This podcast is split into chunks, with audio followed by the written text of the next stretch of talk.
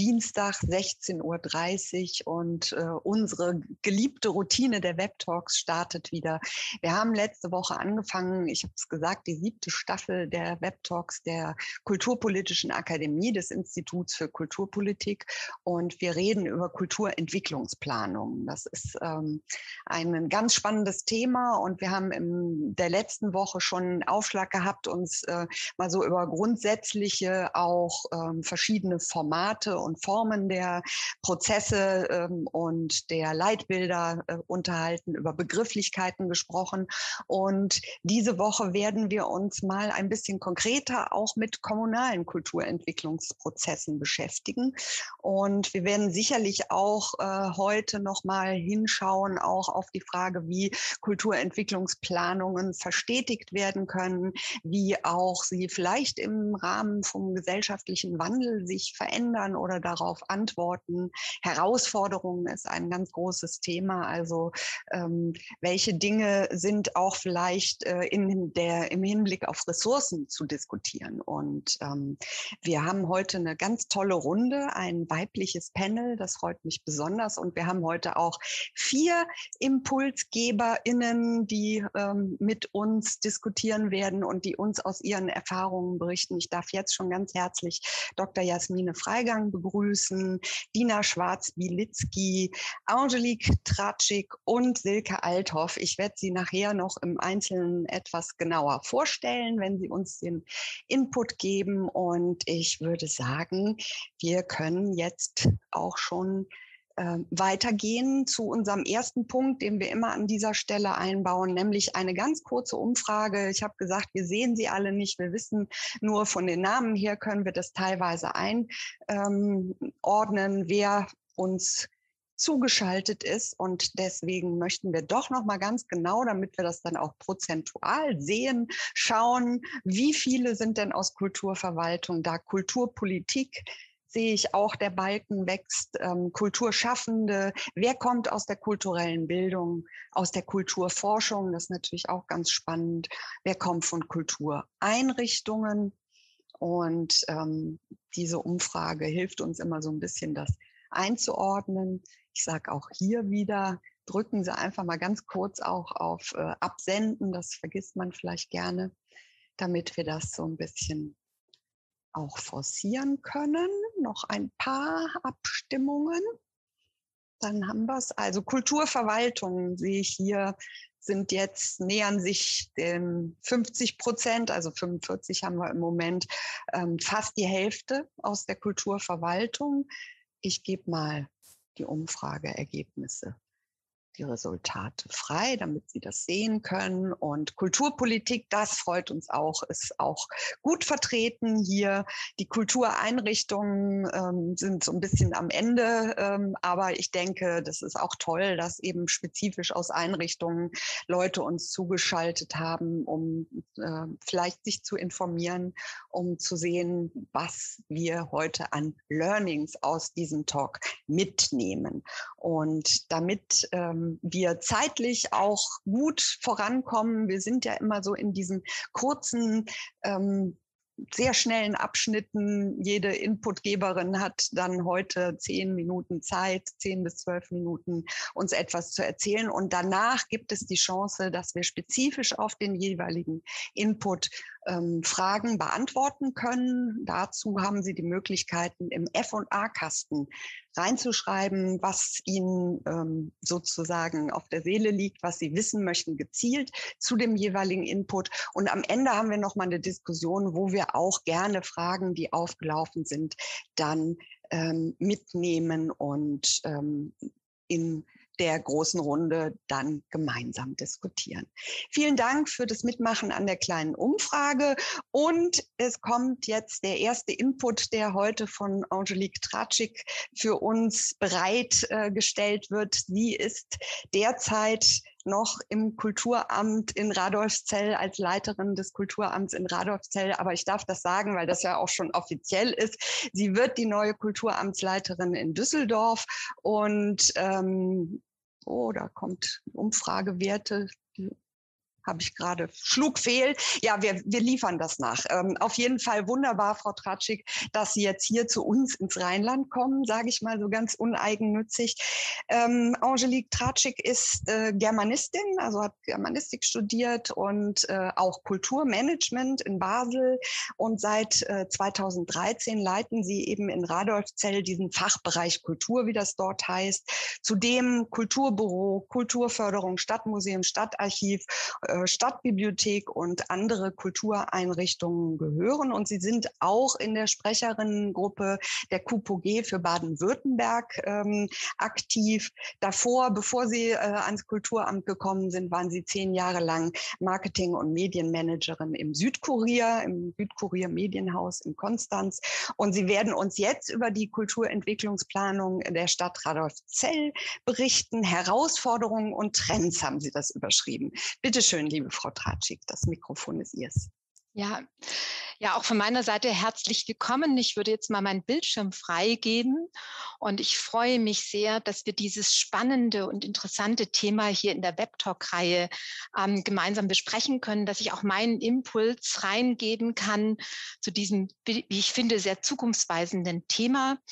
Ähm, wir haben in Radolfzell eine Kulturentwicklungsplanung durchgeführt und ich möchte nochmal eingehen auf die Herausforderungen und Trends dieser Kulturentwicklungsplanung. Als ich 2013 den Fachbereich Kultur, also das Kulturamt der Stadt Radolfzell übernommen habe mit sechs Abteilungen, damals waren es noch sieben, ähm, war es so, dass wir immer wieder neue Themen dazu bekommen haben. Die Abteilungen waren so etwas vereinzelt aufgestellt und ähm, wir haben gemerkt, dass wir gar keine Klarheit darüber haben, was wir in Zukunft machen sollen und was wir auch nicht machen sollen. Und wir wollten auch die richtigen Dinge für diese Stadt, für diese Region tun.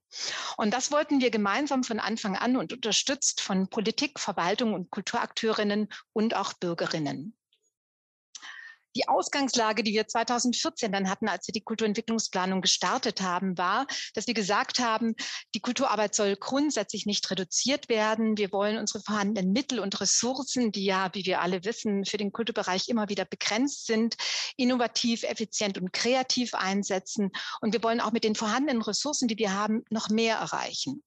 Ähm, wir haben uns auch gesagt, wir wollen Kulturradolfzell als eine Kulturmarke, als eine starke Marke in der Region und darüber hinaus positionieren und wir wollen es auch so weiterentwickeln, dass es wirklich wie eine Plattform, wie eine Vernetzung und eine Kooperation funktioniert. Und Kulturradolf Zell richtet sich auch vor allem an den Bildungs- und Vermittlungsauftrag, an den Interessen der Kulturakteurinnen und Kulturakteure und an der kulturinteressierten Bevölkerung und arbeitet dabei service- und dienstleistungsorientiert. Das war damals die Ausgangslage 2014. Die Vorgehensweise, ähm, wir nannten das Ganze Kulturradolfzell 2020, weil der Prozess bis 2020 geplant war, umfasste vier Phasen. Ähm, einmal eine umfassende Stakeholder-Analyse, eine Bestandsanalyse, dann die Validierung und die Sammlung neuer Themen, die wir in Kulturgesprächen durchgeführt haben. Ähm, Sie sehen, ähm, dass wir zum Beispiel auch Kulturgespräche mit äh, zum dem Thema kulturfreundliche Verwaltung geführt haben. Also sie sind erst nach innen auch gegangen, haben geguckt, wie ist denn die Verwaltung gegen uns aufgestellt? Ähm, wo setzen, sehen wir Ansetzungspunkte und wo können wir zusammenarbeiten? Aber wir haben auch die Wirtschaft, die Kultur- und Kreativwirtschaft eingeladen. Wir sind schon sehr früh auf das Thema Kultur und Umwelt eingegangen. In Radolfzell gibt es sehr viele Naturschutzverbände, die wir eingeladen haben, an den Tisch geholt haben, gemeinsam gesprochen haben. Immer waren aber alle Gespräche Gespräche auch für Bürgerinnen und Bürger, für Kulturschaffende ähm, offen.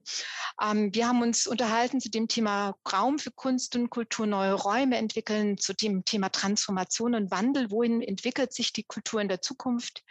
Ähm, das Thema Bildung, kulturelle Bildung, kulturelle Teilhabe, aber auch wir haben ähm, speziell nochmal mit dem Kulturausschuss eine, ein Kulturgespräch gehabt und haben uns das kulturelle Erbe für die Zukunft und für die Vergangenheit angeschaut. Das Ganze ging dann immer wieder in verschiedenen Meilensteinen in den Kulturausschuss, in den Gemeinderat. Wir haben ein kulturpolitisches Leitbild entwickelt, eine, einen Leitsatz und kulturpolitische Leitlinien und haben daraufhin Maßnahmen entwickelt, die wir auch ganz konkret beschrieben haben und, und, um, und auch mit dem Zeitplan und auch mit dem wirtschaftlichen Faktor versucht haben zu hinterlegen. Das Ganze haben wir uns dann Ende 2014 vom Kulturausschuss und vom Gemeinderat freigeben lassen und haben es dann nochmal öffentlich präsentiert. Ähm, was waren die Herausforderungen in diesem ähm, Prozess? Das ist ja auch wirklich das Interessante. Und zwar ist es ganz grundsätzlich der Dialog. Ähm, da glaube ich, mussten wir sehr, sehr viel lernen. Es war das erste Mal, dass wir wirklich so offen und auf die Menschen zugegangen sind. Wir haben auch eine große Bürgerbefragung gemacht mit einem, äh, einer Kulturumfrage, haben da wirklich ganz neue Erkenntnisse gehabt. Aber wir mussten auch wissen, wer ist denn, wer sind denn unsere Stakeholder und wo sind denn unsere Communities, die wir in Zukunft auch, mit denen wir in die Vernetzung, in die Kooperation gehen wollen. Und dann natürlich ein ganz starker Aspekt, den, und da freue ich mich, dass sehr viele heute aus der Kulturverwaltung da sind. Ähm, das geht gestalten statt verwalten. Und ähm, wo kommen wir eigentlich wirklich in die Handlungsprozesse hinein und ähm, wie gehen wir auch mit diesen st starken Hierarchien, die natürlich eine Stadtverwaltung hat, ähm, um? Wie können wir auf Augenhöhe auch miteinander reden? Wie können wir mit anderen Dezernaten, Abteilungen, Fachbereichen in Zukunft zusammenarbeiten und welche Impulse können die uns mitgeben? Dann das Thema in dem Augenblick, wo man natürlich ähm, viele Menschen an den Tisch holt und miteinander redet, entsteht natürlich auch ein großes Wunschkonzert. Und das war natürlich immer versus Machbarkeit. Was ist denn mit unseren Ressourcen, mit unseren Finanzen und auch mit unserem Personal digital überhaupt umsetzbar? Welche Maßnahmen können wir denn in Zukunft planen? Und ähm, auch da ist natürlich das Thema einmalseits redet man über Konzepte und die, über die Planung, aber es ist natürlich auch wichtig, dass wir ins Handeln kommen. Und da sagt sich natürlich, wie stark ist ein Konzept, wie stark ist die Umsetzung und wie stark sind die Produkte, die rauskommen. Und wir haben insgesamt 60 Maßnahmen entwickelt und ich kann mit großem Stolz sagen, dass sie so gut wie alle umgesetzt haben bis 2020. Und last but not least ist natürlich eine stetige, mutige Weiterentwicklung eine große Herausforderung zu sagen, wie geht es denn weiter? Und auf diese mutige Herausforderung äh, Weiterentwicklung möchte ich jetzt kurz nochmal eingehen um dann auch die Trends aufzeigen zu können. Hier sehen Sie den Leitsatz von uns hier in Radolfzell und die kulturpolitischen Leitlinien, die wir damals entwickelt haben. Ähm, die haben uns vor allem da, dabei geholfen, dass wenn wir in den Ausschuss gegangen sind, die verschiedenen Gremien, auch immer schon in unseren Vorlagen ähm, eine strategische Zielsetzung angeben konnten. Wir konnten sagen, dahin wollen wir, das können wir machen und das können wir auch nicht machen. Ja. Also sie haben uns unheimlich geholfen in der Planung, aber wir haben jetzt in der Weiterentwicklung gesagt, wir haben jetzt drei Hauptthemenfelder ähm, ähm, herausgearbeitet. Wir haben gesagt, für uns, für die Weiterentwicklung der Kulturentwicklungsplanung ist ähm, Thema Kultur ist Dialog, Kultur ist Gesellschaftspolitik und Kultur ist Wandel. Und Sie sehen darunter immer diese Themen, die wir dann zugeordnet haben, wo wir gesagt haben, Kultur ist Dialog. Wir wollen natürlich diese partizipativen Prozesse und Formate weiterentwickeln. Wir wollen mehr Community Building haben. Wir wollen in Synergien, Kooperationen, Netzwerke stärker arbeiten und wir wollen das Kulturmarketing weiter ausbauen. Kultur ist Gesellschaftspolitik. Ich glaube, ganz zentral natürlich die Weiterentwicklung, die stetige Weiterentwicklung der Kulturförderung, ähm, die natürlich vor großen Herausforderungen steht. Aber auch das Thema kulturelle Bildung und Vermittlung und Teilhabe ähm, ist natürlich ein großes Thema, das wir hier stark als Kompetenzzentrum auch aufsetzen wollen, weiterentwickeln wollen mit unseren kulturellen Bildungseinrichtungen was auch wiederum zu dem Thema Demokratisierung, Diversität, Integration und Inklusion führt. Kultur ist Wandel und ich glaube, das haben wir alle in dieser Post- oder mit Corona-Welt festgestellt.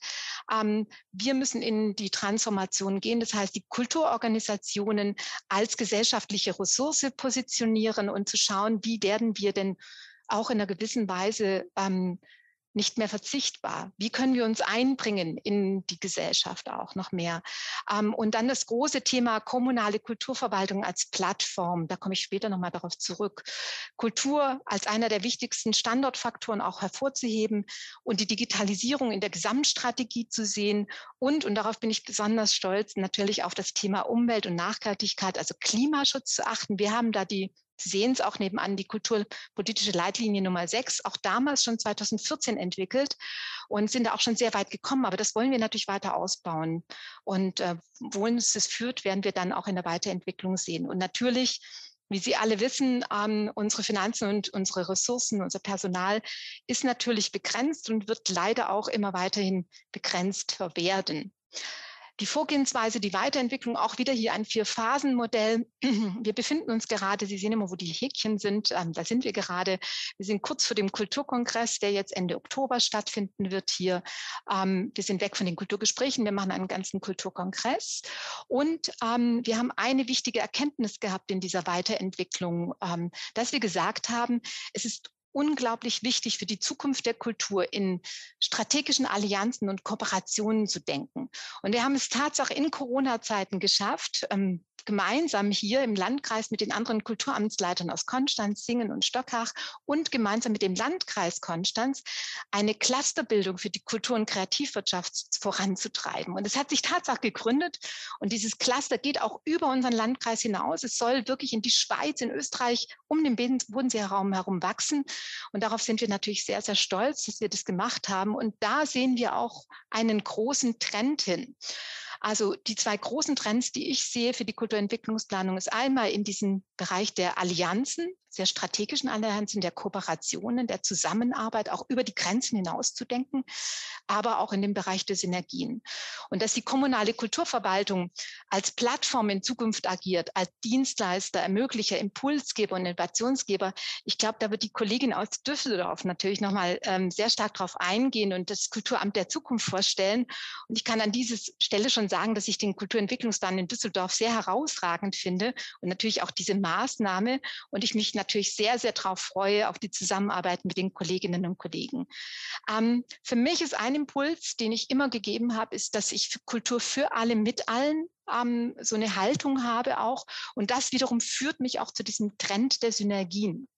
Wie können wir weiter darüber hinausdenken, auch in der Kulturentwicklungsplanung der Zukunft? Ähm, gerade im Bereich der Bildung, kulturelle Bildung. Ich glaube, wir alle wissen, dass das Thema kulturelle Bildung, kulturelle Teilhabe uns zu einem Kompetenzzentrum hinführen sollte. Das heißt aber, wie arbeiten wir mit den Bildungseinrichtungen, wie arbeiten wir mit den Universitäten und, und, und in Zukunft zusammen? Auch Tourismus und Stadtmarketing, wie können wir uns als als Standortfaktor noch positiver mit einer starken Kulturmarke positionieren und auch der Stadt etwas geben. Das Thema Umwelt und Nachhaltigkeit ist ja immer wieder Thema, auch hier in der KUPUG. Ähm, wie können wir das Thema noch mehr in die Kultur mit aufnehmen und auch da eine Haltung zeigen? Aber, und da glaube ich auch fest daran, dass wir auch als Kultureinrichtung mehr in den Bereich Sport darüber nachdenken können, wie können wir neue Formate finden? Bonn ist da schon ganz weit vorne und überlegt sich auch gemeinsam mit dem Sport neue Kulturformate. Aber ich sehe das genauso auch im Bereich Gesundheit und Soziales, so wie ich es auch in der Kultur- und Kreativwirtschaft die Synergie gesehen habe. Aber, und das ist auch ein Thema, wir müssen uns natürlich auch als kommunale Kulturverwaltung in die Stadtentwicklung einbringen, auch zeigen, was wir außerhalb einer Kernstadt in den Stadtteilen entwickeln können, wie, uns, wie wir uns da positionieren können als gesellschaftliche Ressource, um wirklich Kulturpolitik und Bürgerinnen und Bürger voranzubringen mit Kultur. Kultur für alle und auch mit alle im Kulturentwicklungsprozess.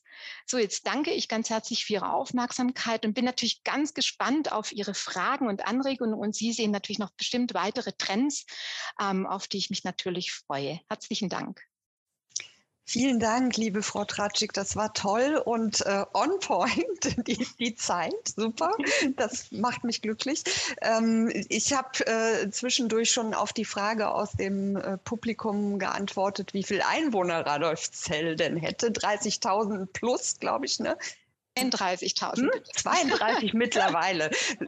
Das äh, war bei Google nicht der erste Treffer, aber äh, ja, da kann man das so ein bisschen einordnen. Wobei mich auch interessieren würde, war, was, was macht denn dann den Unterschied auch äh, in, in, vielleicht dem Erfolg und den Dingen, die Sie uns da ähm, gesagt haben. Und dann, äh, genau, es wäre total super, wenn die Fragen äh, im F&A-Kasten kämen, nehme ich mal die erste, die jetzt im Chat kam, ausnahmsweise. Ansonsten bitte F&A-Kasten nehmen.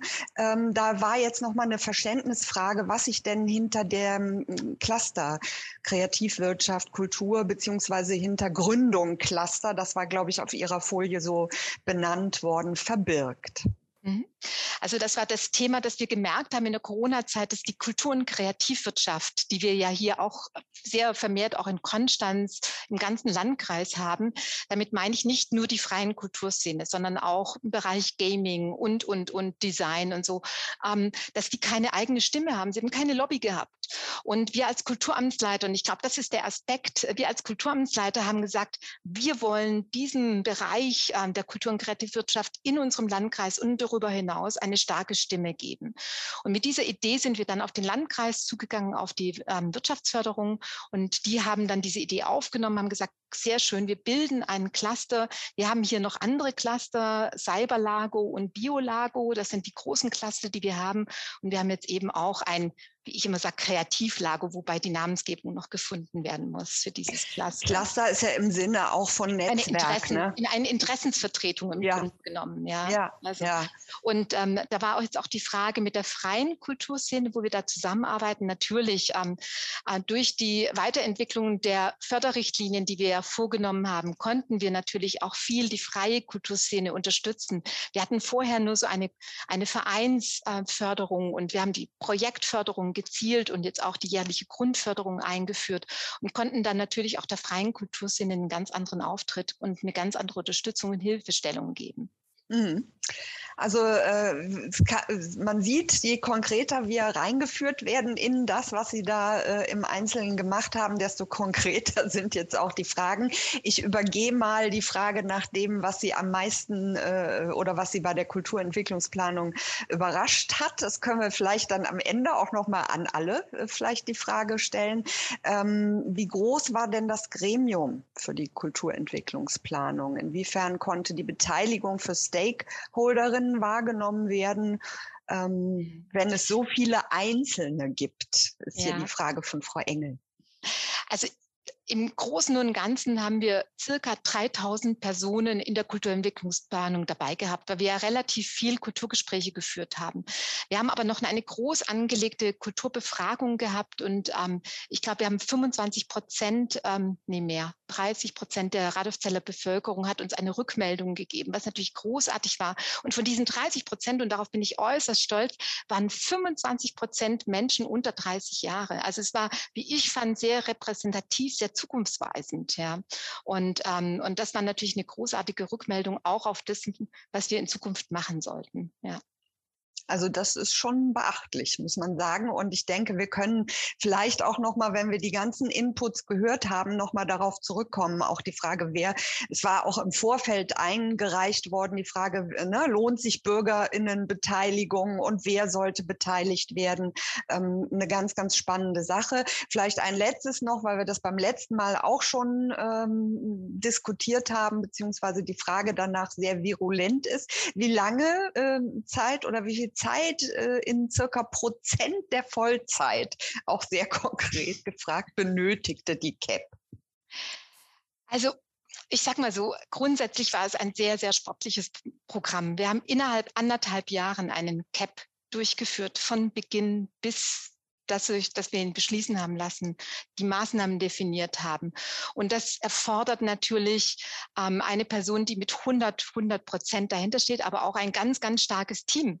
Und das war das Großartige, auf das, was ich hier getroffen bin, dass meine Abteilungsleiter 100 Prozent dahinter standen und mir unglaublich den Rücken gestärkt haben, mir immer geholfen haben und zur Seite gestanden sind. Wir haben niemand wie ähm, äh, Düsseldorf, und das finde ich natürlich großartig, jemand, der sich nur um das kümmert. Das ist natürlich mein Bereich mit. Ähm, ähm, ähm, hier als Kulturamtsleiterin. Und ähm, ich glaube, in diesen in diesen anderthalb Jahren habe ich sehr viele Überstunden gearbeitet. Und von daher kann ich sagen, viel meiner Arbeitszeit ging natürlich in den CAP, der aber sich total ausgezahlt hatte, weil wir wussten, ab dem Moment, wo wir ihn haben beschließen lassen, welche von diesen 60 Maßnahmen wir in Zukunft umsetzen werden und, ähm, und konnten auch immer wieder auch dem Gremium gegenüber, ob das jetzt dem Gemeinderat, Stadtrat oder den Ausschüssen, Verwaltungsausschuss oder so gegenübertreten und konnten begründen, warum wir etwas tun oder auch nicht tun und wie die Zukunft sich gestaltet. Und diese Zeit, die ich da investiert habe und mein Team, das hat sich total ausgezahlt für uns alle. Das ist doch schon mal ein schönes Statement, das wir so auch äh, festschreiben können. Ich glaube, das ist äh, eine positive Motivation. Ähm, und wir wollen ja heute auch lernen, was, was bringt das denn? Ne, so eine CAP überhaupt zu machen. Vielen, vielen Dank äh, bis hierhin, Frau Tratschik. Wir werden ja gleich nochmal gemeinsam diskutieren. Und jetzt schließt sich das natürlich wunderbar an, wenn wir wissen, dass Sie nach Düsseldorf gehen. Und jetzt kommt die Kollegin vom Kulturamt Düsseldorf, denn äh, Sie haben es schon erwähnt, da ist eben auch von ähm, einem CAP die Rede. Da ist äh, die Kulturentwicklungsplanung tatsächlich eben in der Weise verstetigt worden, dass es eine ähm, Person gibt, die wirklich konkret dafür zuständig ist. Und wir werden heute mal hören, was äh, für Erfahrungen, was für Learnings äh, du mitgebracht hast, liebe Dina. Dina Schwarz-Wilitzki ist Kulturmanagerin und ist äh, im Kulturamt auf dieser Stelle Kulturentwicklungsplanung, Strategie und Konzepte tätig. Sie hat European Studies in Maastricht studiert und äh, auch Creative Industry in London. Und äh, vorher Vorher war sie bei der Sparkasse Düsseldorf in der Kunst- und Kulturstiftung tätig und ihre Arbeitsschwerpunkte liegen im Bereich äh, der Digitalisierung, kulturelle Teilhabe und Nachhaltigkeit, also auch Stichworte, die wir eben schon gehört haben. Und sie wird, äh, ihr, hat ihren Vortrag oder ihren Input überschrieben vom Reden ins Handeln und wird uns auch aus den CAPS in Düsseldorf berichten, beziehungsweise was jetzt dann im Nachgang passiert ist. Liebe Dina, bitteschön. Ja, vielen Dank, Anke. Ich teile mal eben ganz kurz meinen Bildschirm. Und hoffe, dass alles klar und deutlich ist. Super. Ich habe ein paar mehr Folien als Frau Tratschik, versuche mich aber genauso kurz zu halten. Und ähm, genau, ich habe diesen Titel von Reden ins Handeln, nachhaltige Strukturen für kulturelle Entwicklung gewählt, weil ich einmal darstellen möchte, ähm, wie man auf Herausforderungen der Kulturentwicklungsplanungen mit nachhaltigen Strukturen reagieren kann. Und ähm, ich möchte vorab zwei, drei Worte zur Kulturentwicklungsplanung in Düsseldorf sagen, weil sie ja auch im letzten Webtalk, aber auch in der Vergangenheit immer wieder so als das Beispiel für Kulturentwicklungsplanungen in Großstädten benannt wurde wurde. Natürlich war das so, dass wir in Düsseldorf oder dass Düsseldorf nicht die erste Großstadt war, die eine Kulturentwicklungsplanung durchgeführt hat. Aber es war so, dass unsere Kulturentwicklungsplanung zu einem Zeitpunkt kam, ähm, als schon längere Zeit keine anderen Städte, große Städte, eine KLP durchgeführt haben. Und wir haben für unseren Prozess auch ähm, einen bis dato neuen Analyse- und Methodenansatz gewählt, ähm, der quasi Planung nicht als statisches Instrument, sondern als fortwährenden Verständigungsprozess versteht. Und diese methodische Ausrichtung ähm, diente jetzt auch in der Vergangenheit oftmals als Orientierung auch für andere Städte. Manche haben vom Düsseldorfer Modell gesprochen. Und ähm, vielleicht wird das deutlich, ähm, wenn ich einmal ein bisschen erläutere, wie wir vorgegangen sind und dann auch, wie wir diesen Herausforderungen entgegengewirkt haben. Geht die Präsentation? Super. Genau. Die Landeshauptstadt Düsseldorf hat ihre Kultur in 2017 strategisch neu aufgestellt. Und ähm, was war der Anstoß dahinter? Es war so, dass nach der Kommunalwahl 2014 es einen Regierungswechsel in Düsseldorf gab und ähm, die Kulturentwicklungsplanung oder die Entwicklung einer Kulturentwicklungsplanung wurde als gemeinsames Vorhaben im Kooperationspapier der damaligen Ampelkoalition beschlossen. Also es war in Düsseldorf ein politischer Auftrag, den wir hatten. Und Ziel war quasi, die AkteurInnen aus Kunst und Kultur breit in die Diskussion zu bringen. Klar war von Anbeginn, dass wir das mit einer externen Agentur machen wollten, also mit externer Begleitung. Und ähm, die Entscheidung fiel dann relativ schnell auf das Institut für Kulturpolitik der Kulturpolitischen Gesellschaft eben mit Dr. Patrick Böhl als externen Projektleiter. Und ähm, es war für Düsseldorf eine Sache, die sich wirklich bewährt hatte, weil ähm, einfach auch mal eine Expertise von außen kam und neue Methodiken von außen, die dort ähm, umgesetzt wurden. Hier einmal ganz kurz dargestellt ähm, unsere Ziele. Also übergeordnetes Ziel war eben Düsseldorf als Kunst- und Kulturstadt zu stärken. Ähm, über gemeinsame Diskussionen mit Kunst- und KulturakteurInnen wollten wir kulturelle Zukunftsperspektiven entwickeln, aber auch kulturpolitische Ziele und Handlungsempfehlungen für die ganzheitliche Weiterentwicklung der Kultur in Düsseldorf. Und ähm, es war wichtig für uns, dass wir auf vorhandene, auf vorhandene Strukturen zurückgreifen, also dass wir Strukturen in der Hinsicht verändern, dass sie in der Lage sind, Transformationsverantwortungen und Verantwortungen zu bewältigen. Und das hat sich auch in der Umsetzung gezeigt. Also unser Fokus lag wirklich auf, auf dem Vorhandenen, was wir in Düsseldorf haben, um das weiterzuentwickeln.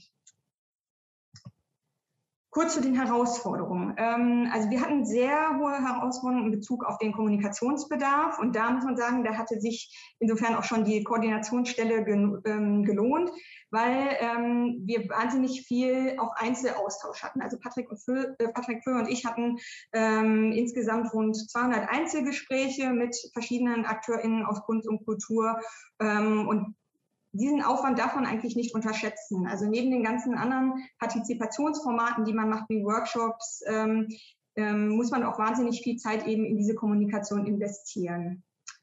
Dann der nächste Punkt, miteinander reden und in Beziehung treten. Das ist auch das, was in, im letzten Webtalk auch schon immer wieder besprochen wurde. Es war wirklich ein mühsamer Prozess der Annäherung, den wir hatten, ähm, weil im Vorfeld ähm, lange oder teilweise überhaupt nicht miteinander geredet wurde.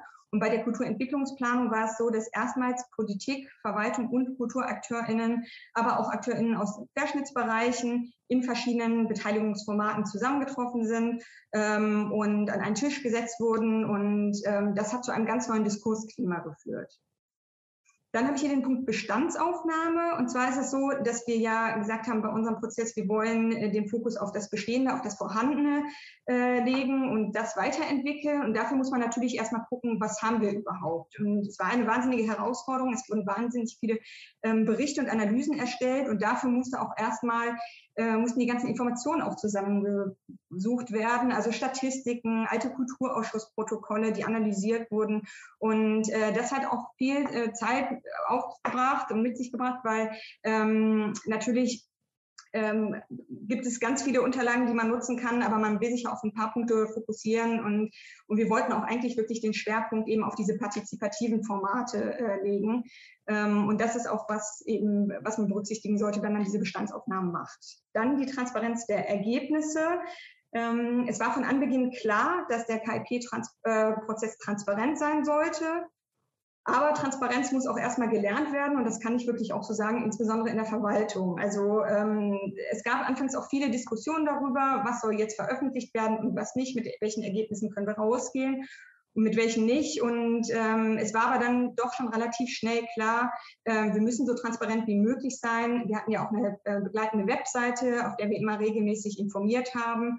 Und ähm, das war auch ein, ein, ein Haltungswechsel, der da geschehen musste. Ähm, ähm, genau. Und äh, als vorletzten Punkt habe ich in, äh, bei den Herausforderungen noch die Erwartungshaltung der beteiligten AkteurInnen. Wenn man solche Prozesse macht, äh, sind natürlich die Erwartungen immer sehr hoch. Und deswegen ist es wichtig, dass man ähm, von vornherein klar macht, was kann so eine Kulturentwicklungsplanung leisten und was eben nicht. Und als letzten Punkt, und das ist eigentlich ein Punkt, der so ähm, oben drüber steht, Haltung und Mut für Veränderung ähm, der spricht eigentlich für sich selbst und ähm, genau, wird im Laufe meines Vortrags oder kleinen Inputs auch nochmal deutlich. Genau, der eigentliche Planungsprozess dauerte auch wie in Radolf Zell anderthalb Jahre, also sehr sportlich. Und unsere Ergebnisse wurden in einem Abschlussbericht zusammengefasst, ähm, der ein Leitbild, ähm, Leitlinien ähm, äh, beinhaltete. Ähm, es wurden drei Handlungsfelder identifiziert, 13 Zielformulierungen und 41 Maßnahmenvorschläge. Wir haben noch nicht alle Maßnahmen umgesetzt, ähm, aber ähm, wir sind auf jeden Fall auf einem, einem sehr guten Weg und haben die wichtigsten Strukturen auch geschaffen, um diese Maßnahmen langfristig auf den Weg zu bringen. Hier einmal die drei Handlungsfelder, die identifiziert wurden. Das erste Handlungsfeld ja, befasst sich mit Grundsatzfragen im Feld der Kulturpolitik und auch der ähm, Kulturverwaltung und Kulturförderung. Bei dem zweiten Handlungsfeld geht es um Strategien zur Sichtbarkeit und Kommunikation der Kultur. Und bei dem dritten Handlungsfeld geht es eben äh, um die Stärkung der kulturellen Teilhabe. Und ähm, das sind quasi übergeordnete Themen, die aber das Potenzial haben, langfristig Veränderungen mit sich zu bringen. Und ich möchte mich auf zwei Beispiele konzentrieren. Und zwar war es so, ähm, ähm, als der Plan dann da war und die in die Umsetzung gehen wollten, war die Frage, wie wollen wir jetzt vorangehen? Patrick Föhl hatte letzte Woche schon berichtet, dass manche ähm, Städte auch Staatenmaßnahmen starten. Ähm, so war das auch in Düsseldorf und ganz bewusst hatte man sich äh, dazu entschieden, zunächst drei Maßnahmen ähm, aus dem Handlungsfeld 1 äh, vorrangig zu bearbeiten, um eben die Grundlage für und die notwendigen Voraussetzungen für eine nachhaltige Kulturentwicklung zu schaffen. Und äh, dafür hat sich die Verwaltung auch einen offiziellen Auftrag aus der Politik geben lassen. Und ich würde gerne zwei Punkte ansprechen, und zwar einmal die Thematik Kulturamt der Zukunft und ähm, dann auch die Einrichtung des Rats der Künste und die Fortführung der KP-Koordination als dauerhafte Aufgabe im Amt. Ich fange kurz an mit der KLP-Koordinationsstelle, also das ist diese Stelle, die ich habe, ähm, die ähm, im Nachgang zur Kulturentwicklungsplanung, also nachdem der Planungsprozess abgeschlossen war, entfristet wurde, um eben die Kommunikations- und Moderationsprozesse fortzuführen, weil, weil es war klar, es muss sich jemand kümmern, wenn der Planungsprozess abgeschlossen ist. Und ähm, ich bin zuständig für die strategisch-konzeptionelle Umsetzung und Weiterentwicklung der KIP-Maßnahmen und ähm, organisiere eben verschiedene Formate, Workshops, aber trete auch regelmäßig in den Dialog mit ähm, KulturakteurInnen, Politik und anderen ähm, Verwaltungen. Ähm, und äh, das ist wirklich eine Aufgabe, die es bisher so natürlich äh, im Kulturamt nicht gab. Mit ähm, dieser neuen Stelle hat sich, ähm, also wurde kulturelle Entwicklung oder Kulturentwicklungsplanung als dauerhafte Aufgabe im Kulturamt verankert und etabliert und das ist, wie ich finde, ein klares Bekenntnis ähm, des Kulturamtes oder auch der Stadtverwaltung für Transformation.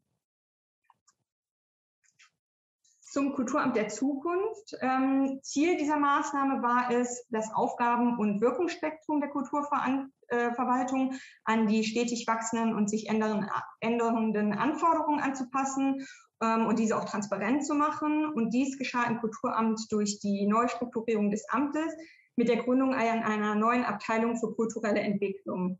Und diese neue Abteilung führt ähm, ihren Auftrag im Namen. Ähm, es ist eine personell multidisziplinär besetzte und spartenübergreifend agierende Abteilung, die Transformation wirklich in den Mittelpunkt stellt. Und gemeinsam werden in dieser Abteilung eben Querschnittsthemen wie Teilhabe, Digitalisierung, Nachhaltigkeit, Diversität und auch Interkultur, aber auch der ganze Förderbereich ähm, eben behandelt es ist halt eben so, dass Transformation somit nicht nur auf dem Papier steht, sondern auch wirklich gelebt wird. Dafür braucht es aber natürlich auch bestimmte Voraussetzungen und das äh, ist einmal der Mut und die Bereitschaft und der Wille, interne Strukturen und Arbeitsweisen wirklich auch zu verändern.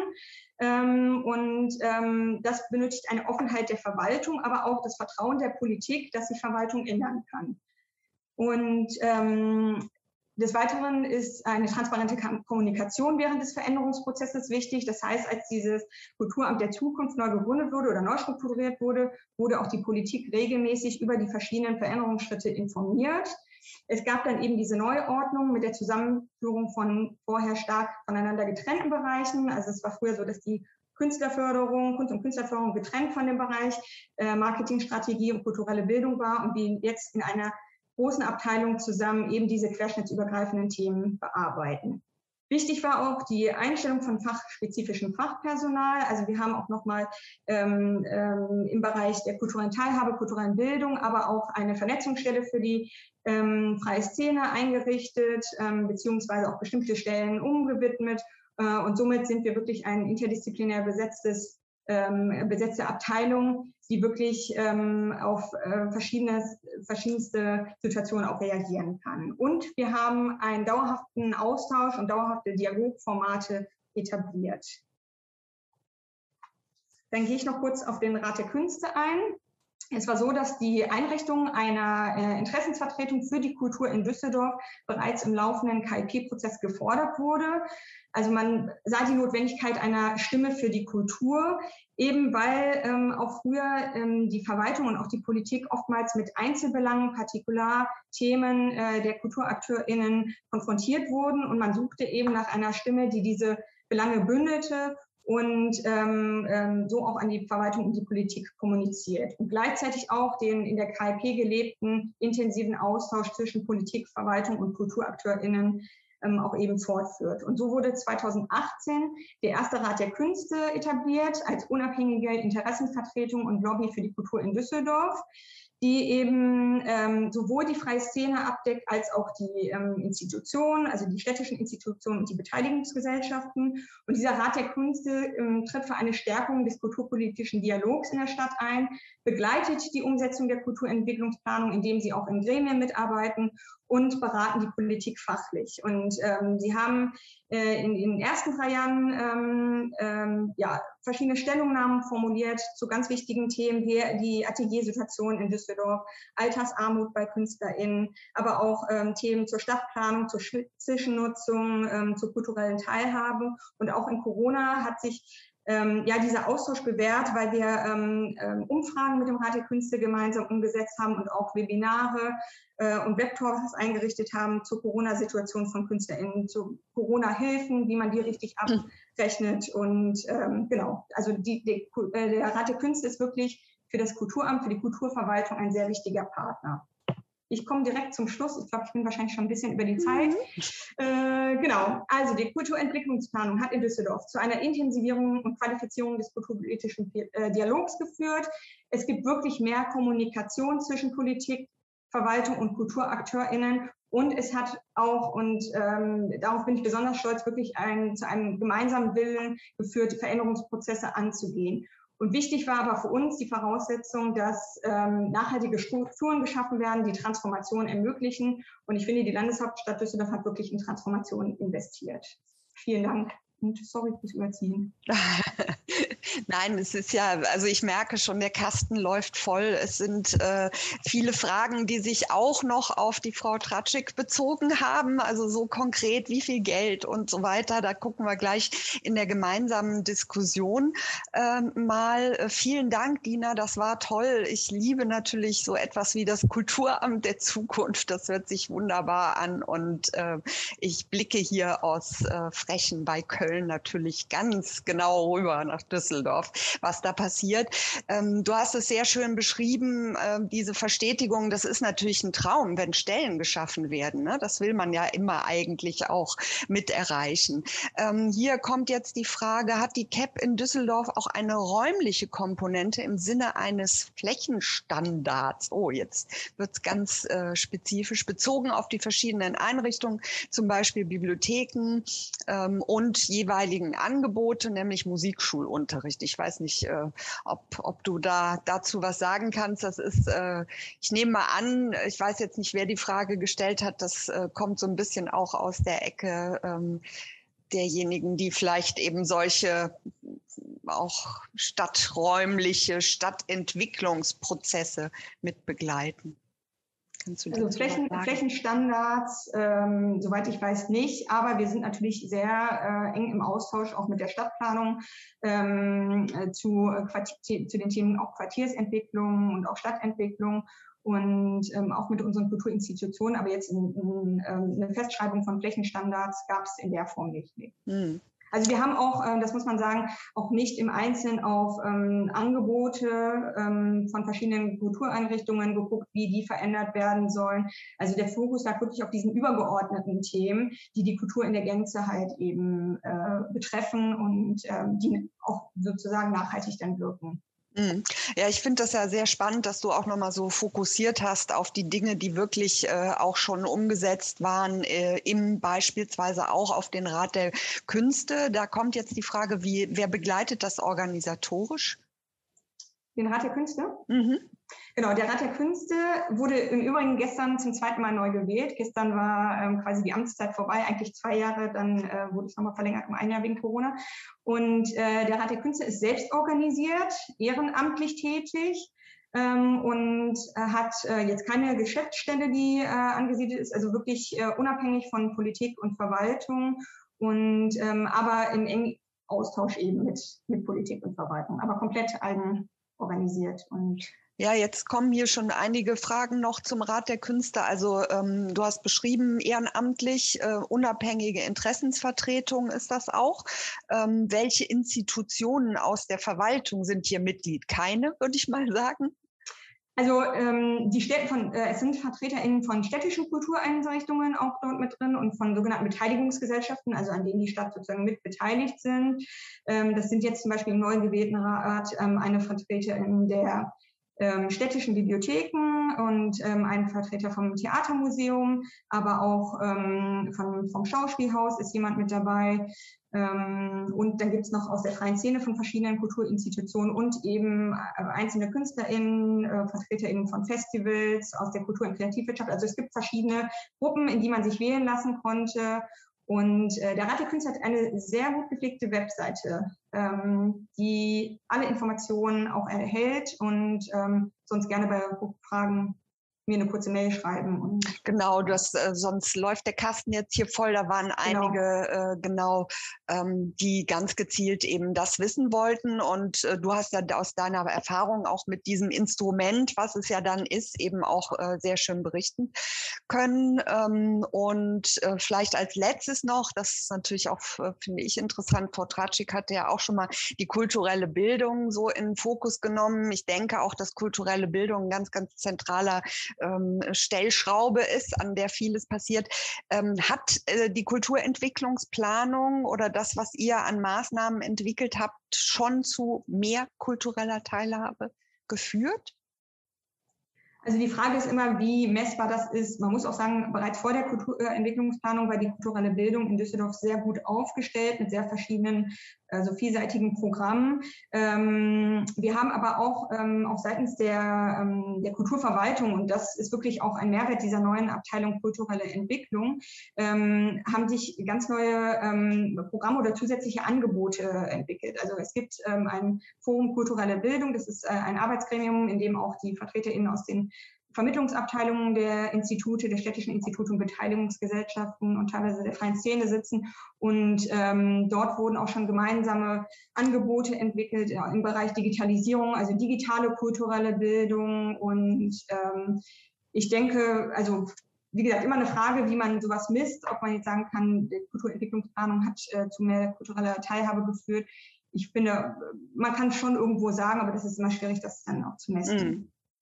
Ja, also ich die weiß, ihr haben wir auf jeden Fall geschafft. Eben genau, du mhm. hast es, äh, glaube ich, deutlich gemacht, dass die Aufgabe eben der CAP die äh, Strukturen äh, sind und was dann im Endeffekt eben auch daraus noch weiter äh, erfolgt und die Messbarkeit, das sind dann natürlich ganz andere Sachen. Vielen Dank, liebe Dina, für den Einblick in Düsseldorf und ich denke, in der gemeinsamen Diskussion werden wir nachher auch noch mal sehen, durch die ganz vielen Beispiele, die wir haben, ähm, tut sich dann so ein Mosaik auf, wo man erkennt, erkennen kann, ja, welche Muster vielleicht gute Gelingensbedingungen sind. Und deswegen möchte ich jetzt gerne, ich freue mich natürlich über die vielen Fragen im F&A-Kasten, ähm, überleiten zum nicht letzten, aber äh, auch nochmal weiteren ähm, Input, den wir bekommen, auch nochmal in die Region zu schauen. Und ähm, wir haben jetzt hier einen Input, der sich ein bisschen aufteilt zwischen zwei Speakerinnen. Wir werden nämlich ich ähm, zunächst einmal von Silke Althoff hören, die ähm, das Kulturbüro in Dülmen leitet, wie ähm, sie die CAP bei sich wahrgenommen hat, welche Instrumente sie äh, da haben. Und dann haben wir ähm, Jasmine Freigang auch nochmal aus ähm, dem Landschaftsverband Westfalen-Lippe, die auch nochmal, glaube ich, strukturell uns äh, das sehr schön aufmachen kann. Also ich freue mich äh, sehr, dass wir ähm, hier jetzt nochmal einen ganz anderen Blick in die Region bekommen und ähm, freue mich auf Silke Althoff, die Kulturwissenschaftlerin ist und ähm, eben dieses Kulturbüro oder Leitung des Kulturbüros innehat, wo 2014 bis 2016, wenn ich das richtig notiert habe, ein Beteiligungsprozess zu der Kulturentwicklungsplanung initiiert wurde. Und der, äh, da wird sie uns gleich auch noch mal äh, einiges daraus berichten. Ähm, Dr. Jasmine Freigang ist von Haus aus Archäologin und Kulturmanagerin, das auch nochmal äh, zur Einordnung. Und sie leitet seit 2010 die Kulturabteilung des Landschaftsverbands Westfalen-Lippe, ähm, dort das Referat Genau, ich habe schon gesehen, Frau Freigang mhm. schüttelt mit dem Kopf. Nein, das Referat Strategische Beratung Kultur in Westfalen. Und Sie werden uns ja gleich auch äh, das nochmal ein bisschen äh, näher ausbreiten, was das eben auch für die CAP bedeutet hat. Aber zunächst einmal möchte ich gerne an Frau Althoff übergeben, die uns berichtet, was Sie für Erfahrungen und Learnings in Dülmen gemacht haben. Das Mikrofon ist jetzt für ihn. Ja, vielen Dank. Ich ähm, teile auch mal eben meinen Bildschirm. Einen Moment. So. Ich hoffe, Sie können das alle so sehen. Ähm, ja. Nee, ähm, im Moment können wir die Präsentation noch nicht sehen. Oh, dann warten Sie mal, das ist so. Ja, Moment.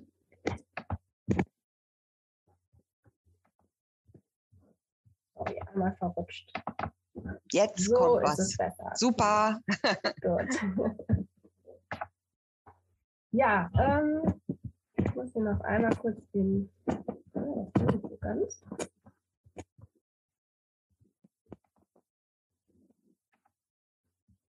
Ah, gut, machen wir es erstmal eben so. Ähm, genau, also ich werde Ihnen in meinem kurzen Beitrag ähm, etwas äh, über den Prozess skizzieren, wie wir, den, ähm, wie wir ihn in Dömen angegangen sind und vor welchen Herausforderungen wir dort standen. Ähm, ich würde aber gerne zunächst einmal ein paar Worte über unsere Kommune ähm, sagen, weil ich mal davon ausgehe, dass viele von Ihnen die nicht kennen werden. Eigentlich würde ich hier gerne den Bildschirm groß machen, aber. Können Sie nicht oben unter Bildschirmpräsentation kurz klicken? Schon. Warten Sie, da war was drüber, jetzt haben wir es. So. Und da. So sieht Super, jetzt aus für alle. Aus, genau. Also Dömen liegt im Kreis Coesfeld zwischen Münster und dem Ruhrgebiet und ist mit rund 47.000 Einwohnern die einwohnerstärkste Stadt im Kreis. Allerdings ist Dömen nicht Kreisstadt. Das ist das ähm, nebenliegende Coesfeld. Ähm, es gibt zusätzlich zu Dömen Mitte sechs teilweise sehr selbstbewusste Ortsteile. Die ähm, Städte mit kleineren Ortsteilen drumherum werden das kennen. Die haben alle ihre eigenen Interessen und natürlich müssen diese Interessen eingebunden und mit berücksichtigt werden. In der Region ist die Stadt vor allen Dingen bekannt für ihre Wildpferde, die einzigartig sind in ganz Deutschland und, wie es im Münsterland so ist, die sehr gute Anbindung an das Radwegenetz. Das heißt, Reiten und Fahrradfahren ist bei uns ein ganz wichtiges, auch touristisches Thema. Es gibt allerdings auch einige kulturelle Highlights, die über die Stadtgrenzen hinausstrahlen. Zum Beispiel unser Straßentheaterfestival Dülmener Sommer in den Sommerferien, die Figurentheatertage im ähm, November oder aber auch Inszenierungen des Tanztheaters Dülmen, die leider aufgrund fehlender räumlicher Möglichkeiten immer ins äh, naheliegende Coesfeld oder nach Mahl auswandern müssen mit ihren Auftritten. Innerhalb der Stadt gibt es zahlreiche Akteure in dem Bereich Kultur. Jetzt geht es weiter, ist auch schön. So, die will ich nicht alle im Einzelnen vorstellen, weil im Wesentlichen ist in jeder Kommune sind es die gleichen Akteure, die in dem Bereich Kultur mitmischen. Zwei Dinge sind mir allerdings wichtig. Das eine ist der Bereich der Verwaltung. Ähm, wir haben ein eigenes Kulturamt. Das ist zumindest hier bei uns in der Region nicht unbedingt üblich, dass Städte dieser Größenordnung tatsächlich eine Abteilung in der Verwaltung haben, die sich ausschließlich mit Kultur beschäftigt. Ähm, wir sind zudem personell relativ gut ausgestattet. Wir haben sieben Mitarbeitende, entsprechend ungefähr 4,4 Vollzeitäquivalenten, wie es so schön heißt. Und wir sind neben anderen Kultureinrichtungen angesiedelt im Fachbereich Bildung, zu dem auch die Schulen gehören. Und dadurch ergeben sich auch schon immer ganz schöne Synergieeffekte. Der weitere Bereich, der mir sehr wichtig ist, ist der Bereich des Ehrenamtes. Dort sind gut 50 ähm, Vereine aktiv, die meisten im Bereich ähm, Musik, Chorgesang, ähm, Spielmannszüge und ähnliches. Aber die Bandbreite ist schon sehr groß, von Figurentheater angefangen bis hin zu Tanz, bildender Kunst, da ist eigentlich alles vertreten. Es ist schon lange so, dass die Ehrenämter zusammengeschlossen sind in einem losen Verbund, der sich KIT nennt, Kulturschaffende in Dömen.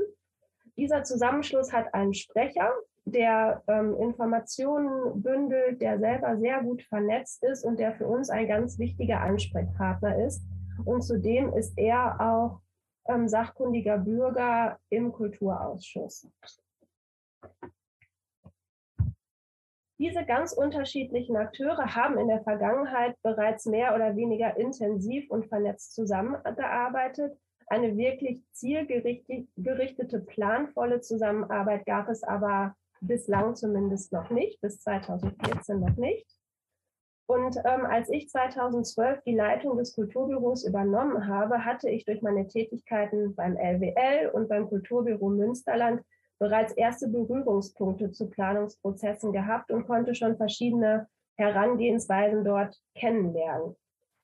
Ich habe also die Idee, sowas auch mal in Dömen zu machen ähm, ein, und hier einen Kulturplanungsprozess anzustoßen, zunächst in meinem Team und dann auch der damaligen Bürgermeisterin vorgestellt. Und wir hatten dann tatsächlich das große Glück, eine sehr kulturaffine Bürgermeisterin zu haben, die offen war für neue Ideen, für Experimente und bei der es auch nicht schlimm gewesen wäre, wenn dieser Prozess möglicherweise gescheitert wäre. Das muss man ja bei neuen Dingen auch immer mit berücksichtigen. Es könnte auch schief gehen. Wir durften also die Idee eines Planungsprozesses in den Ausschuss einbringen und die Kulturkonzeptentwicklung war dann auch als politische Zielvereinbarung einstimmig angenommen worden und wurde ausdrücklich von der Politik begrüßt. Es kam gerade schon ähm, in die Frage auf, wie viel Geld das kostet. Wir hatten 5000 Euro. Ich äh, glaube, das ist ziemlich wenig Geld. Das heißt, man muss ziemlich viel selber machen. Es hat aber sehr gut funktioniert, auch dank unserer ähm, eigenen guten Vernetzung in die Region. Und so konnten wir tatsächlich mit der Begleitung von Reinhard Richter diesen Prozess angehen. Ähm, Sie sehen auf der Folie einige unserer Meilensteine. Wir sind es also ganz klassisch angegangen, wie ähm, Herr Richter es meistens aufbaut, mit einer SWOT-Analyse, mit einer Visionenkonferenz, Zielworkshops, offene Werkstatt und so weiter. Und unser Ziel war es, unter Beteiligung der Bürgerinnen und Bürger Visionen und Ziele für die Kulturarbeit in Böhmen festzulegen und daraus Handlungsempfehlungen und Maßnahmen abzuleiten. An den eigentlichen Veranstaltungen, ähm, die Sie hier fettgedruckt sehen, haben sich immer so zwischen 50 und 70 Teilnehmende beteiligt. Und dabei entstanden sind über 20 kulturpolitische Ziele in fünf verschiedenen Themenfeldern und ungefähr 40 Handlungsempfehlungen wurden formuliert, die wir dann ähm, in der Verwaltung priorisiert haben und später dann 2015 auch mit der Umsetzung anfangen konnten.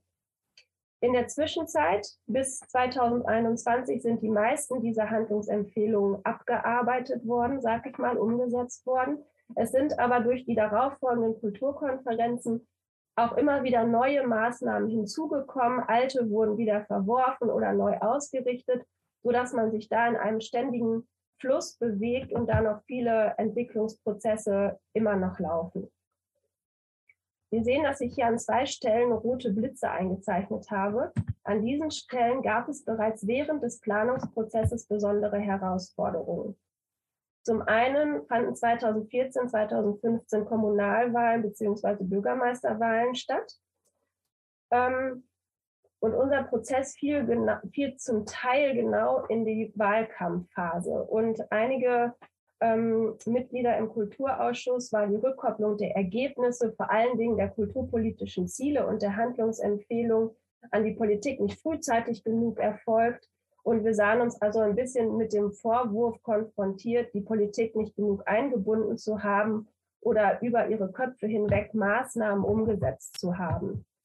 Naja, glücklicherweise geht die Phase eines Wahlkampfes auch irgendwann mal wieder vorbei. Und wir konnten ähm, dann dem dann neuen Kulturausschuss die Aspekte noch einmal vorstellen und eigentlich alle wieder mit ins Boot holen und auch weiter an der Umsetzung arbeiten. Also es ist uns trotzdem gelungen, Politik wieder mit ins Boot zu holen. Ähm, eine andere wichtige Herausforderung war für uns, das Interesse über so einen langen Zeitraum aufrechtzuerhalten. Also die eigentliche Planungsphase war zwar relativ kurz, aber bis sichtbare Ergebnisse da sind, dauert es halt nun mal. Es müssen Mittel zur Verfügung gestellt werden. Es müssen neue Netzwerke vielleicht geschaffen werden. Und dem einen oder anderen, gerade aus der freien Szene, dauerte das einfach zu lange. Die wollten eigentlich gerne ihre Wünsche sofort umgesetzt haben. Und was wir daraufhin gemacht haben, ist, dass wir eine Tour zu den Vorstandssitzungen der größeren Vereine gemacht haben. Das heißt, wir haben ähm, zehn Vereine ungefähr besucht. Wir sind in diesem Fall unsere Fachbereichsleitung und ähm, ich Wir haben ihnen den Prozess vorgestellt, wir haben den Stand der Dinge vorgestellt und es ist uns darüber gelungen, eigentlich alle wieder mit ins Boot zu holen und auch nachhaltige Kontakte zu den Vereinen aufrecht ähm, zu erhalten. Was ähm, auch sehr schwierig war, war, junge Leute mit ins Boot zu holen. Diversität generell war, ein groß, war und ist ein großes, ähm, eine große Herausforderung. Bei den jungen Leuten haben wir es geschafft, dass wir das über eine Art Huckepack-Verfahren gemacht haben. Das heißt, wir haben mit dem Jugendzentrum ähm, vor Ort zusammengearbeitet, dort ein Jugendhearing gemacht und dann tatsächlich zu der großen Kulturkonferenz die jungen Leute abgeholt zu Hause, dorthin gebracht und hinterher auch wieder nach Hause gebracht. Also sie konnten praktisch nicht weg ohne uns. Aber das hat ziemlich gut funktioniert und sie hatten so die Möglichkeit, ihre Ideen mit einzubringen. Ähm, natürlich spielte auch das Thema Geld eine Rolle. Ähm, ich habe gerade gesagt, dass wir am Anfang 5000 Euro für den Prozess und für die ersten Maßnahmen hatten. Und bei diesem Betrag ist es eine ganze Zeit lang auch geblieben. Das heißt, wir mussten im Prinzip die ersten Projekte zumindest aus Bordmitteln bestreiten, im Rahmen dessen, was wir sowieso schon hatten. Ähm, das hat sich aber inzwischen geändert. Wir konnten inzwischen auch etliche Maßnahmen umsetzen, für die wir zusätzliche Mittel in den Haushalt einstellen konnten und die auch bewilligt worden sind. Und ähm, ich denke, das hat vor allen Dingen deswegen so gut geklappt, weil wir die uneingeschränkte, den uneingeschränkten Rückhalt unserer Fachbereichsleitung und auch des neuen Bürgermeisters haben, sodass die hinter uns stehen, unsere Arbeit wertschätzen und auch uns darin unterstützen, diese Projekte umsetzen zu können. Dennoch wird natürlich gerade das Thema Finanzen auch weiterhin ein großes, eine große Herausforderung sein, Zumal die ähm, Projekte, die jetzt noch so anstehen, perspektivisch in den nächsten zehn Jahren, ähm, deutlich mehr Finanzmittel äh, benötigen werden. Zum Beispiel gibt es eine Initiative zur Entwicklung eines Kulturhauses. Ich sagte anfangs, wir haben kein Theater oder sowas, sondern ähm, wir hätten gerne eins. Und um das natürlich umzusetzen, braucht es etwas mehr als 5000 Euro, so dass wir da ähm, ja, ich sag mal, im Moment sehr die begründete Hoffnung haben, dass wir das perspektivisch trotzdem umsetzen können. Eine weitere Herausforderung ist vor allen Dingen Personal und Zeit. Ähm, eben wurde im Chat schon mal gefragt, wie viel, wie viel Zeit braucht man denn für sowas und ähm, wie viel Zeit muss man dafür einplanen. Ähm, meiner Erfahrung nach braucht man unglaublich viel Zeit. Ähm, Personal zu haben, ist deswegen natürlich ähm, eine gute Sache. Wir haben niemanden extra bekommen für diesen Prozess, sondern haben das mit dem vorhandenen Personal gemacht. Aber es ist eine sehr zeitintensive Sache und je mehr die Vernetzung in der Stadt wächst, desto zeitintensiver wird es. So dass es immer wichtig bleibt, die Ziele nicht aus dem Blick zu verlieren und sich immer mal wieder selber zu fragen, verfolge ich damit eigentlich noch die kulturpolitischen Ziele oder müsste ich meine Prioritäten doch anders setzen? Am Ende sind wir aber sehr, sehr zufrieden mit diesem ganzen Prozess, weil wir viele ähm, Handlungsempfehlungen umgesetzt haben, viele Einzelmaßnahmen umsetzen konnte, konnten und auch viele Dinge in die Wege leiten konnten, beginnen konnten, die die Struktur ähm, in Dömen verändern wird. Das ist jetzt, um nur mal ein paar ähm, Dinge exemplarisch zu nennen. Wir haben, sind gerade dabei, eine Dachmarke Kult, Kulturleben Dömen zu entwickeln, die erstmals alle Kulturakteure unter einem Dach vereinen wird. Wir sind dabei, einen Dömener Unternehmerkulturkreis zu initiieren, der die Verbindung zwischen Wirtschaft und Kultur stärken soll. Das Ehrenamt konnten wir stärken, aber was mir am allerwichtigsten ist, dass wir die Vernetzung zwischen den Akteuren deutlich verbessern konnten, deutlich intensivieren konnten. Und diese Vernetzung hat uns am Ende auch gut über die Corona-Zeit getragen, weil man sich einfach gegenseitig äh, beraten konnte. Man konnte sich gegenseitig trösten manchmal auch. Und wir haben es geschafft, dass wir durch unseren digitalen Kulturstammtisch, den wir einmal im Monat durchgeführt haben, diese Vernetzung auch nicht haben einschlafen lassen. Insofern wir haben schon viel erreicht, wir haben aber auch noch sehr viel vor uns und ich bin aber davon überzeugt, dass wir das ganz gut hinbekommen werden, da die Unterstützung seitens der Politik, der Verwaltung, aber auch der Kulturakteure in der Stadt schon wirklich beeindruckend ist und wir da sehr hoffnungsvoll sind, dass wir das weiter so durchführen können. Mhm. Vielen Dank. Vielen Dank, Frau Althoff. Das war spannend auch zu sehen, äh, wie Sie so äh, im Prozess auch was das Geld angeht, so vorangegangen sind. Und äh, Frau Freigang wird äh, eben auch noch mal vielleicht von oben drauf blicken, ähm, auch auf die wirklich, also das ist ja in Westfalen-Lippe nun ähm, doch deutlich festzustellen, dass da in die Breite hinein die Kulturentwicklungsplanungen zu sehen sind. Jetzt müsste eigentlich der Simon Sievers, glaube ich, ähm, die Folie oder den, das Bild zeigen. Da kommt es auch schon, damit man das mal sieht. Und Frau Freigang, Sie dürfen jetzt auch noch mal Ihre Perspektive uns erzählen. Ja, ich mache es aber wirklich sehr, sehr kurz. Angesichts der fortgeschrittenen Zeit lasse ich ganz viel weg. Ähm, wir vom Landschaftsverband Westfalen-Lippe, das ist eine Sonderkonstruktion in Deutschland, ähm, kennt vielleicht nicht jeder, ergibt sich aus der Historie. Die Landschaftsverbände in Nordrhein-Westfalen ähm, sind Kommunalverbände. Alle Städte, Kreise und Gemeinden sind Mitglieder und zahlen über eine Umlage den Landschaftsverband. Und wir übernehmen Aufgaben, die eine Kommune alleine nicht unbedingt unbedingt übernehmen kann, zum Beispiel Schulen für Sehbehinderte oder auch den Betrieb von über 30 Landesmuseen in Nordrhein-Westfalen. Ähm, in Westfalen-Lippe sind wir im Landschaftsverband auch sehr stark kulturpolitisch ähm, unterwegs, unter anderem mit der Kulturagenda Westfalen, sprich Kulturplanung in Westfalen-Lippe. Unser Ziel ist es, möglichst viele kulturpolitische Diskurse und kulturpolitische Planungen überall in den Kreisen, Städten und Gemeinden zu initiieren. Wir beraten, wir begleiten äh, die Prozesse ähm, eben nach Bedarf und nach Wunsch.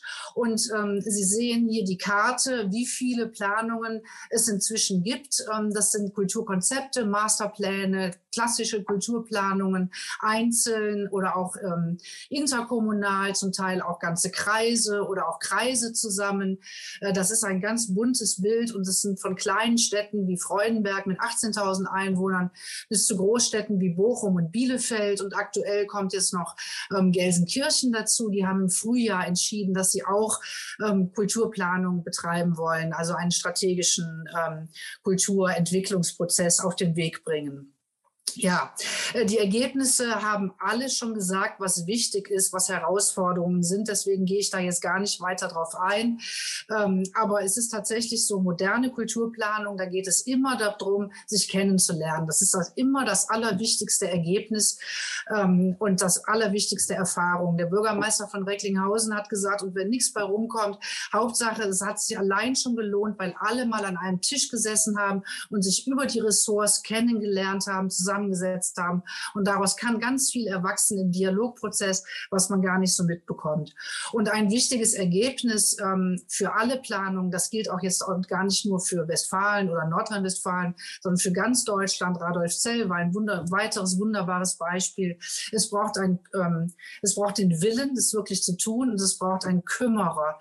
Ähm, ganz, ganz vielen Prozessen ist dann das Ergebnis, wir brauchen einen Menschen, der sich um die Kultur kümmert, ähm, der die Kulturschaffenden vor allen Dingen die Ehrenamtlichen berät, sie koordiniert, unterstützt, Projekte umsetzt. Ähm, also all das geschieht nicht von selbst. Da braucht es stumpf Personal, ähm, um sich zu entwickeln. Ja, also ähm, auch, was auch deutlich geworden ist, jede Kommune ist anders. Jede Kommune muss ihren eigenen Weg finden, wenn sie planen will und entwickeln. Deswegen gibt es keine Blaupause, auch von den Kosten her. Manche sind mit 5000 Euro dabei, andere brauchen 250.000 Euro. Das ist, geht von bis, ähm, kann man auch überhaupt nicht verallgemeinern. Wichtig ist nur eben, dass jede Kommune offen ist, ihren eigenen Weg findet. Ähm, und es geht im Endeffekt immer darum, langfristig einen kulturpolitischen Diskurs in der Stadtgesellschaft zu etablieren, sich zusammenzufinden und zu sagen, was wollen wir mit Kultur erreichen und wie wollen wir es mit Kultur erreichen. Deswegen sind auch diese nachhaltigen Formate, wie zum Beispiel Kulturbeiräte oder in Düsseldorf der Rat für Künste so wichtig, Ähm, auch, dass die Kulturschaffenden wie in Dülmen ständig immer wieder Kulturkonferenzen veranstalten. Wir empfehlen auch, dass jede Kommune einmal im Jahr oder alle zwei Jahre ähm, eine Kulturausschusssitzung nur dem Thema ähm, Strategieentwicklung widmet, wo die Ziele und die Maßnahmen auf den Prüfstand gestellt werden. Sind wir noch auf dem richtigen Weg? Was wollen wir ändern? Was gibt es an neuen Sachen, ähm, die wir berücksichtigen müssen? Wie verändert sich die Welt? Ähm, ja, ähm, ich erzähle das jetzt alles aus diesen vielen Planungsprozessen, die wir begleiten. Wir haben ähm, Dr. Moore, Markus Moore, der in der letzten Woche ja auch schon dabei war, ähm, damit beauftragt, eine Analyse, eine Wirkungsanalyse über die vielen Kulturplanungen in Westfalen durchzuführen. Und ähm, ja, das bestätigt eigentlich all das, was gesagt wurde ähm, bisher, auch von den anderen, auch in der vorigen Woche. wir haben eine Umfrage gemacht im Zusammenhang Zusammenhang dieser Wirkungsanalyse, und das ist vielleicht auch noch interessant, ähm, ähm, ähm, und haben daraus Handlungsempfehlungen auch entwickelt für Kommunen, die eine Kulturplanung vorhaben, dass man sich am Anfang sieben wichtigen Fragen stellt. Die Frau Tratschik hat es ganz am Anfang gesagt. Warum überhaupt eine Planung? Was wollen wir überhaupt damit erreichen? Ne? Wollen wir Geld sparen? Muss umgewiedelt werden? Was auch immer. Es gibt so viele unterschiedliche Gründe. Müssen wir Geld sparen? Wird umorganisiert? Ähm, ja, dann die wichtige Frage, wer soll überhaupt ähm, die Planung machen? Wer soll beteiligt beteiligt werden, wenig Bürgerbeteiligung, viel Bürger beteiligt werden. Wie lange soll die Planung dauern? Brauchen wir externe Hilfe? Für wie lange soll sie gültig sein? Über all diese Fragen müssen sich ähm, die Initiatoren, sei es Politik, mhm. Verwaltung, Kulturschaffende wie in Bochum, erstmal verständigen und ein Bild wollen. Und dann kann man versuchen, in einen Planungsprozess oder was heißt versuchen, dann einzusteigen. Und dann findet man auch das richtige Instrument.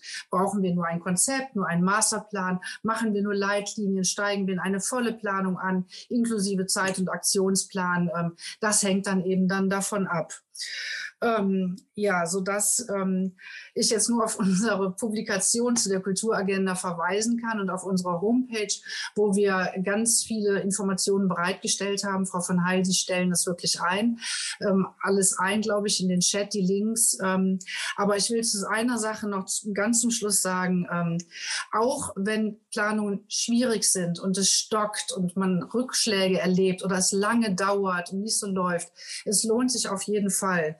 In unserer Wirkungsanalyse haben zwei Drittel der Befragten, und zwar sowohl Politik wie auch Verwaltung, wie auch Kulturschaffende und Bürgerinnen gesagt, ähm, doch, es lohnt sich, auch wenn nicht alles toll gelaufen ist, es lohnt sich auf jeden Fall. Und alle sagen, ja, wir empfehlen anderen Kommunen auch eine Planung anzufangen oder eine Konzeptentwicklung, also in einen kulturpolitischen, strategischen Diskurs einzusteigen, wohin auch immer der dann führt nach einer Zeit. Ja, und es braucht den Willen und auch den Mut zur Veränderung. Das ähm, ist auch ganz wichtig, das wurde auch schon gesagt. Ähm, und mhm. Verwaltung und Politik müssen wirklich vollkommen dahinter stehen. Und dann sind das die guten Voraussetzungen, dass eine Planung gut gelingt. Und es gibt so viele Beispiele und ich freue mich, ähm, ja auch aus Radolf Zell gehört zu haben, was ich bisher noch nicht kannte. Ähm, vielen Dank. Und jetzt haben wir noch ein paar Minuten für Fragen, glaube ich. Ne? Ja, wir schauen mal. Vielen Dank, Frau Freigang. Ähm, also ich will eines sagen, ich habe Links auch jetzt äh, während der Inputs reingetan, aber ich könnte mir vorstellen, da kommt jetzt noch mal eine Reihe an Links. Ich habe gesehen, im F&A-Kasten war auch schon die Verlinkung zum äh, Rat der Künste.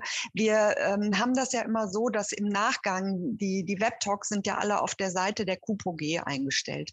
Und die kann man ja auch, das Internet ist ja ganz groß, da kann man ganz viel reinsetzen die kann man eben äh, anreichern. Und wir werden da noch alle Links auch noch mal zum Nachlesen, ähm, zum Weiterlesen reinsetzen.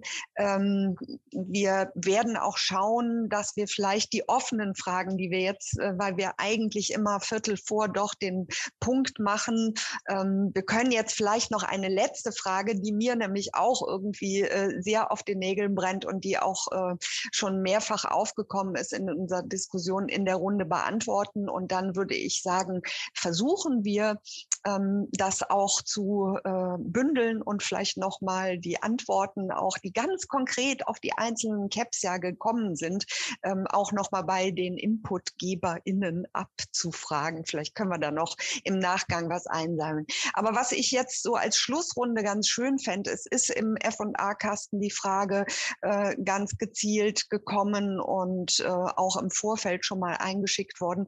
Wie sehen Sie die Frage der BürgerInnenbeteiligung? Ja, Frau Tratschik, vielleicht fangen Sie noch mal äh, an oder äh, ich mache einmal so die Runde, dass jeder auch noch mal was sagen kann, weil ähm, das war auch konkret zu Ihrem Input noch mal gekommen. Wie Sie haben gesagt, Sie haben das geschafft, junge Leute und ähm, eben vielleicht so in, in aller Kürze noch mal, was sind Gelingensbedingungen für BürgerInnenbeteiligung? Eine unglaubliche Offenheit, ähm, eine Kritikfähigkeit ähm, und äh, viel, viel Spaß und Engagement ähm, von allen, die daran mitmachen. Und man muss sich wirklich den Aufgaben oder dieser, diesen Dialog stellen. Aber ich glaube, darin liegt die Zukunft der Kultur, dass wir diesen Dialog suchen, weil wir müssen auch ähm, unser Publikum gewinnen, unsere Besucher. Und das sind die Bürgerinnen und Bürger. Und wir müssen raus aus unserem Leuchtturm. Wir müssen runter, wir müssen zu den Menschen und müssen sagen, hier, wir stehen zum Dialog bereit und wir interessieren euch für euch. Und deswegen mhm. halte ich den Bürgerdialog für eine der wesentlichsten Elemente, aber auch natürlich auch mit den, dem herausforderndsten, ganz klar. Genau, ja, schön gesagt. Also das ist eben sehr herausfordernd. Dina, äh, du hast bestimmt auch noch mal aus deiner Erfahrung ähm, Wichtig ist es, aber äh, wie Frau genau. Tratschik schon sagte, nicht einfach. Ne?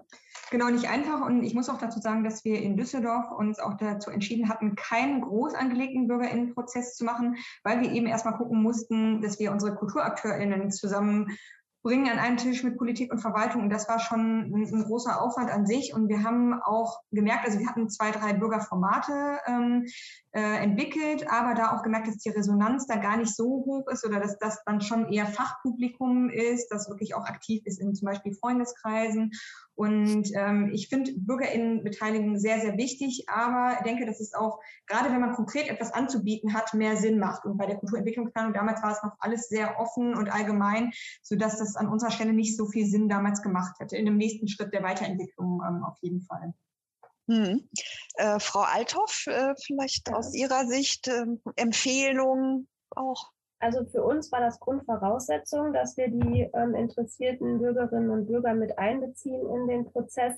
Ähm, ich hatte es ja erwähnt, Dömen ist eine kleine Stadt, man kennt sich untereinander, man ist vielfältig in, ähm, durch andere Dinge miteinander verbunden und eine, eine Stärkung der Kultur geht nicht ohne den Rückhalt der, der Bürgerinnen und Bürger. Und deswegen war uns das sehr wichtig, sie von vornherein zumindest mit einzuladen ähm, nichtsdestotrotz, das hatte ich ja auch erwähnt, war es sehr schwierig, manche Gruppen zu erreichen, sodass wir da nochmal nachfassen mussten und auch konkret Leute persönlich eingeladen haben, zum Beispiel aus der Wirtschaft. Das ging einfach gar nicht anders. Die fühlten sich von alleine nicht wirklich angesprochen von dem Prozess, waren dann aber dennoch sehr froh, als sie hinterher dabei waren. Sie hätten was verpasst, wenn sie es nicht gemacht hätten.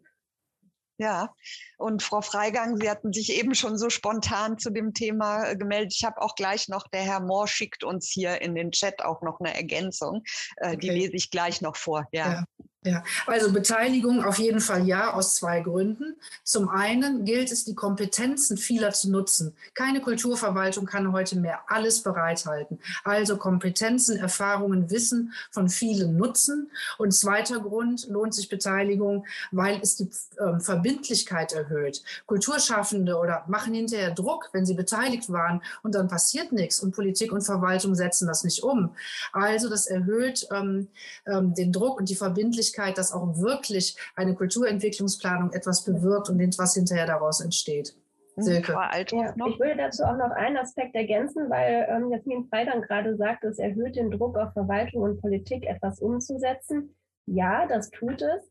Aber ähm, ich denke, dass Kulturentwicklung ähm, und Kulturarbeit ist etwas ist, was von allen gemeinsam getragen wird und nicht nur von der Verwaltung die Handlungsempfehlungen umgesetzt werden müssen. Damit wären wir alle, glaube ich, ziemlich überfordert zeitlich.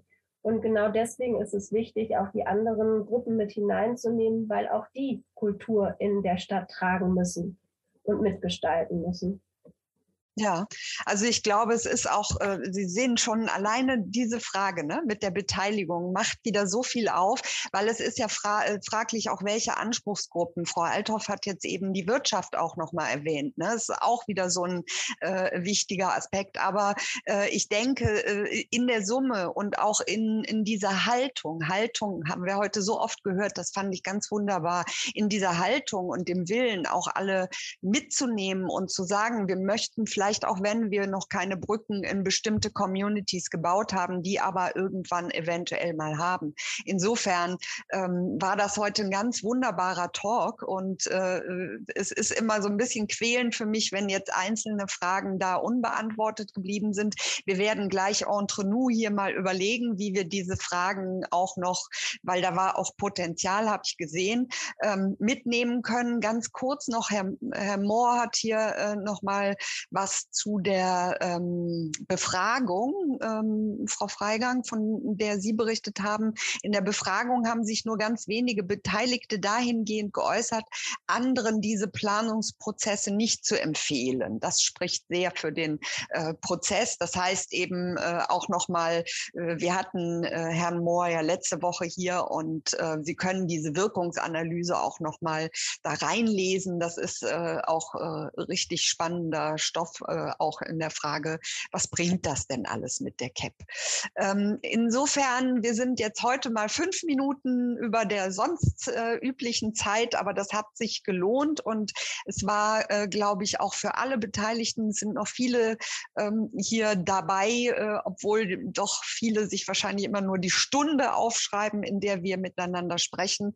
Wir ziehen äh, heute mit sehr vielen Erkenntnissen und Learnings, glaube ich, äh, ähm, in die weitere Woche und äh, ich freue mich auf die weiteren Talks. Das will ich nur noch mal sagen, dass wir äh, eben in der nächsten Woche uns auch noch mal spezifisch mit den ländlichen ähm, Regionen beschäftigen, also mit der CAP dort mit äh, Mario Zetsche, dem Kulturreferent der Stadt Neuruppin, Dr. Julia Ackerschott, die äh, ehemalige Kulturmanagerin der Modellregion Hildburghausen-Sonneberg und Ines Mangold-Walter, Regionalmanagerin Kultur beim Landratsamt Ost. Ostalbkreis. Insofern sehe ich Sie alle äh, hoffentlich nächste Woche wieder. Und ich darf mich ganz herzlich bei Frau Tratschik, bei Frau Schwarz-Bilitzki und äh, Frau Halthoff und Frau Freigang für diese tolle äh, Runde bedanken, für die äh, wirklich dichten Inputs und ähm, ja, sag auf Wiedersehen